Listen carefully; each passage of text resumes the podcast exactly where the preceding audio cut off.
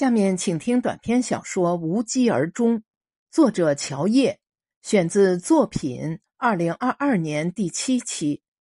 各位听友，晴空在朗读这篇小说之前做一个说明：这篇小说呢，全文用单立人的他和女字旁的他来称呼文中的人物，没有姓名，所以为了听书的方便，晴空斗胆把女字旁的他。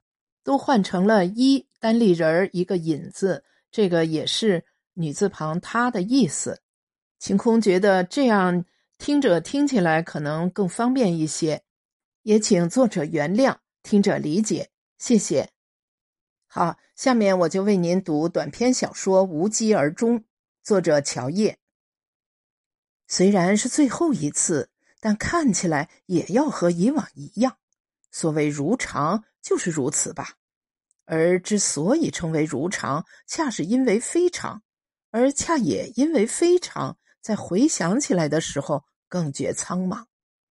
毕竟是最后一次，一给自己格外攒了些力气，决意哪怕做不到非常好，起码也要看起来挺好。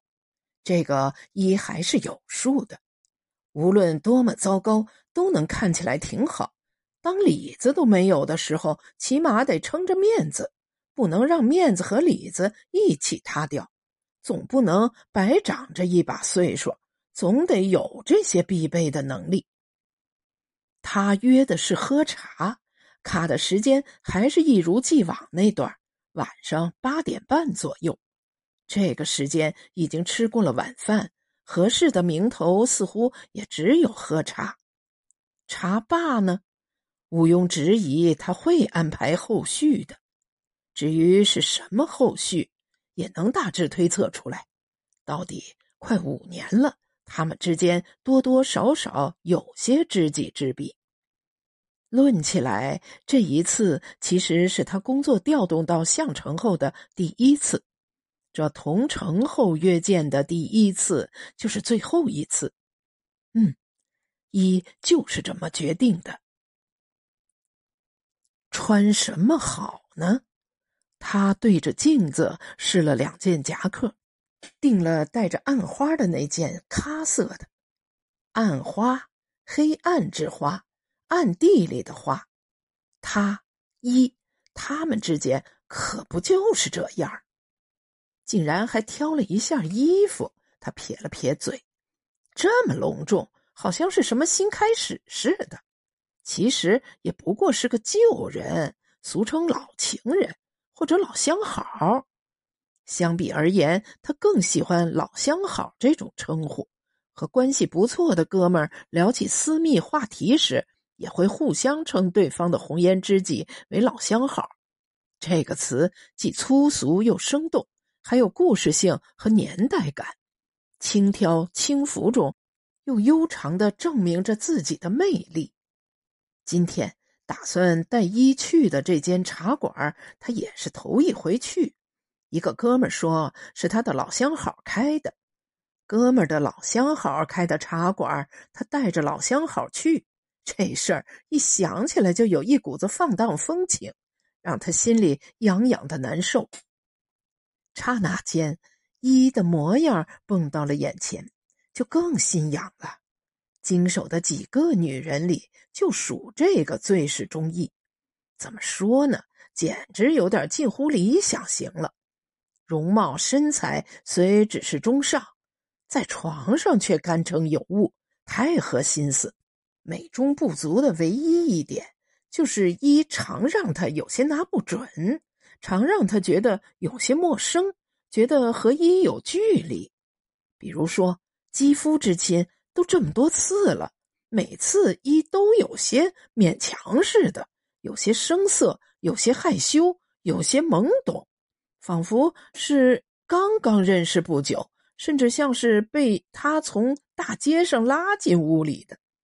倒也有另一样好处，每次都能有效的唤醒最初的新鲜感，让他觉得够刺激。次数多了，他也就把这半推半就看成了一种心照不宣的游戏。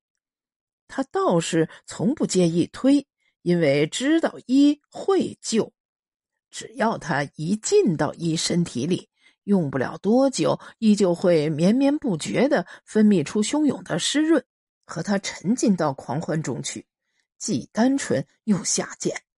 他真是爱极了这样的身体，只要想到要和一做，就会令他受欲满满。这种状态之前没有任何一个女人能够给他。结束后独处时，他总是既得意又有些不可思议，也因此一的这点拿不准也是让他喜欢的。这种事儿要是拿得太准了，其实也是没意思的，是吧？对于他，一应当也是有些拿不准的吧？这几年来的约会。他从来没有给一专门的时间，都是来项城开会之余、办事之余突然联系一，能见面吗？他每次都这么问。这个见面当然是双关，如果上不了床，那就索性不见。有一次到了酒店房间里，一才吞吞吐吐的告诉他来了例假，他悻悻然脱口而出：“怎么不早说呢？”一的脸色顿时变了，他也知失言，迅即补救，说：“早知道一来例假，就给一准备点什么好吃的，勉强搪塞了过去。”之后不久，一就提出了分手。你每次都是来去匆匆的，一点儿也不稳定，我们之间还是算了吧。一没提例假的事，口气很平和。与其说是威胁，不如更像是哀怨的撒娇。他连忙认错，承诺说以后一定改。下次他依然顾我，总是有这样那样的借口和理由。确实是忙，可他也确实不想给一什么稳定。都有家，彼此的家里都已经有一堆稳定的了，和一之间要的就是不稳定。如果一定要谈稳定，他想要的唯一稳定就是什么时候需要一上床，一就招之即来。除此之外的稳定性都毫无必要，连约会的时间地点也不必提前说，看他的情况，因事而动，因欲而行，这才是一存在的精髓。他固然拿不准一，一却也拿不准他。他们甚至连自己都拿不准自己，也算公道。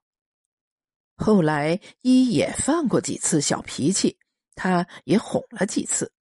他很会哄，温柔宠溺哄着一的时候，自己也会入戏，暗暗感叹自己很像个情种。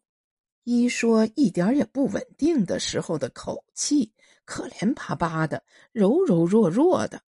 分明对他是有感情的，这个调调也让他受用。可惜的是，没说过几次，让他受用的不大够。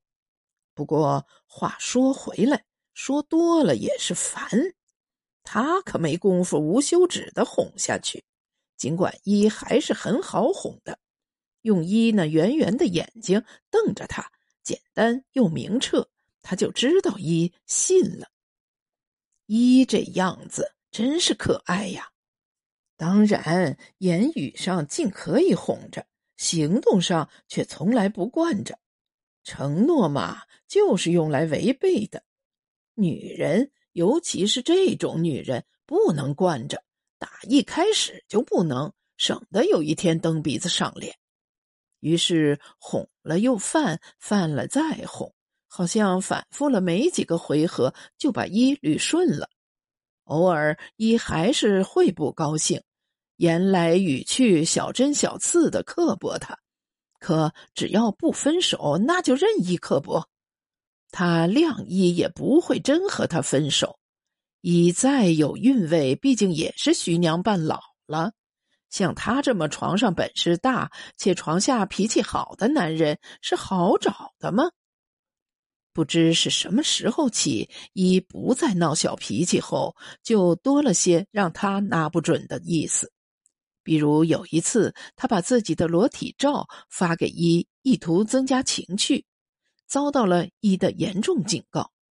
还有一次，他为表诚意，要求一带他去见一的闺蜜们，也被一断然拒绝。由此，他也推论出来，想要带一参加哥们儿的聚会，只能先斩后奏，且也只能一次。那就放在这一次吧。他调来项城后的第一次，有点纪念意义。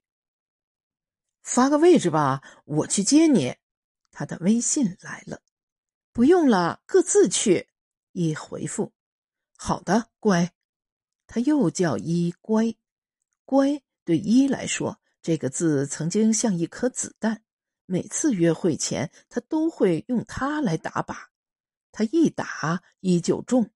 现在他打来再多，他也无感，好像是谁给一穿上了防弹服，也好像是这子弹变成了塑料的。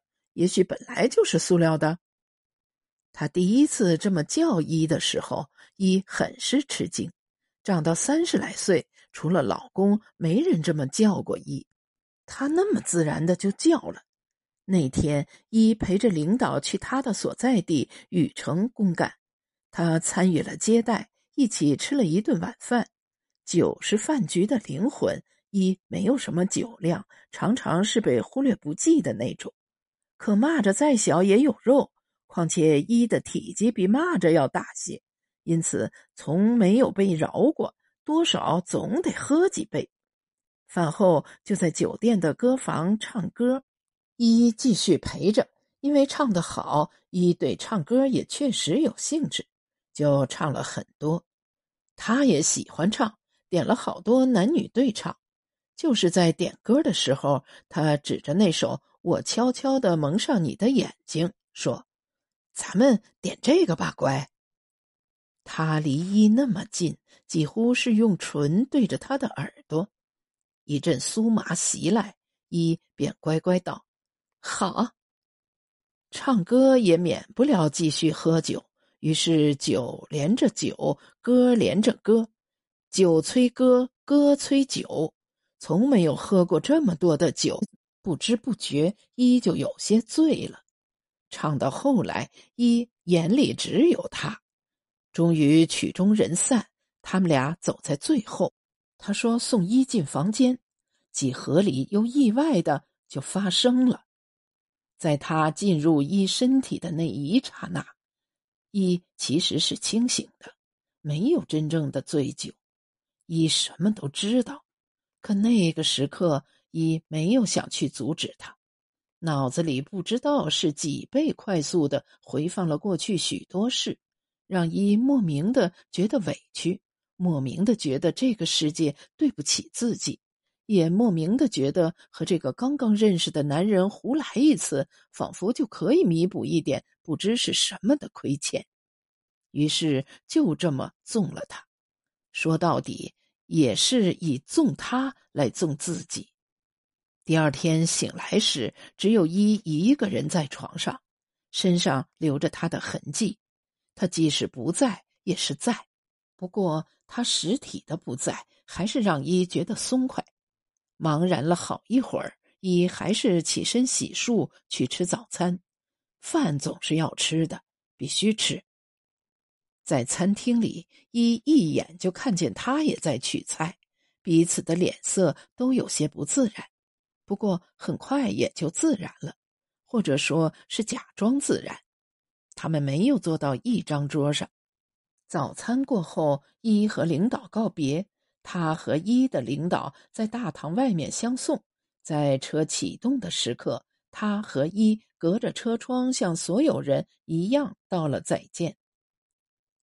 回项城的路上，他的微信来了，接二连三。对一表达着喜欢，一没有回复。回到项城好几天了，他依然每天发着微信。一坚持沉默，直到他再次来到项城开会，联系一约一到酒店，说要谈谈。一去了，不知道他会谈些什么，可这也正是让一好奇的地方。一想知道他怎么解释那天的事。但是没有解释。两人在大堂坐了一会儿。他说：“在这里不方便，还是去房间吧。一跟着他进到房间里，他一下子就抱住了一，开始剥他的衣服。一挣扎着问：“你这是做什么呀？”他答：“做你啊，想死我了，乖。”结束后，他们闲话。一说：“都怪酒。”他说：“幸亏有酒。”斗着嘴，两人都笑。回想起来，这才是他们第一次正式说话。不是有方有圆的交际语言，也不是规规矩矩的公式辞令。而是正儿八经的说话，由家常话到情话。一听他喃喃的说喜欢一、爱一，都是最俗气的甜言蜜语。他讲的信誓旦旦，言之凿凿。一看着他的脸，不信。不过也许也不那么假。况且和他坐起来，感觉也还真不错。在他身下被他揉搓着。一似乎又活了一次似的，和自家名正言顺的那般大有不同，正应了他的感叹：与其求医拜神，不如床上换人。可是总是有哪里不对似的，也明知道这不是年轻时候按部就班的谈情说爱，可依旧是觉得哪里不对，是哪里呢？有一次。他来项城办事，事情办好后还有空余，就约一。微信里聊了几句，得知一老公出差，家里就一一人，他就说去一家里看一。一说不用，说要下楼。他说已经到了小区门口。一连忙换了衣服，赶到小区门口，他却还没到。等了十来分钟，才看到他从出租车上下来。拎着一箱牛奶，两人有些尴尬的在小区门口站了一会儿，一只好把他领到家里。他进门时又问了一遍：“就你一个人在家？”一说是，于是他又是一下子就抱住了一，开始脱衣的衣服，不容易挣扎。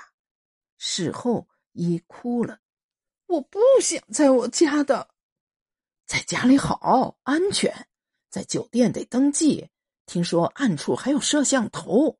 他说：“可是我不想在我家。”好的，以后不了，没有以后了。